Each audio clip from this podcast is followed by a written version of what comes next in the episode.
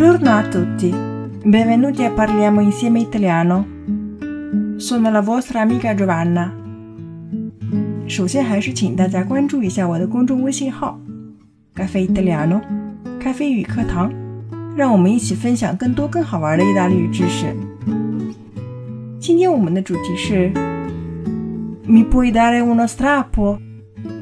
你可以顺路搭我一段吗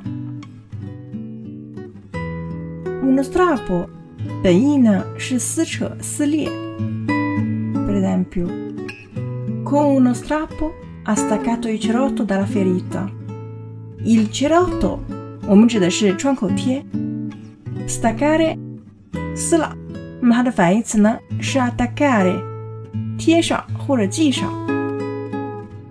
Con uno strappo，它一下子就撕掉了伤口上的创口贴。 第二个例子，un ghiotto li ha fatto un strappo ai pantaloni。一颗钉子呢，把他的裤子撕了一个口子。我们还有 fare uno strappo alla regola 这样的用法，在规则上撕了一个口子，表示违规违例。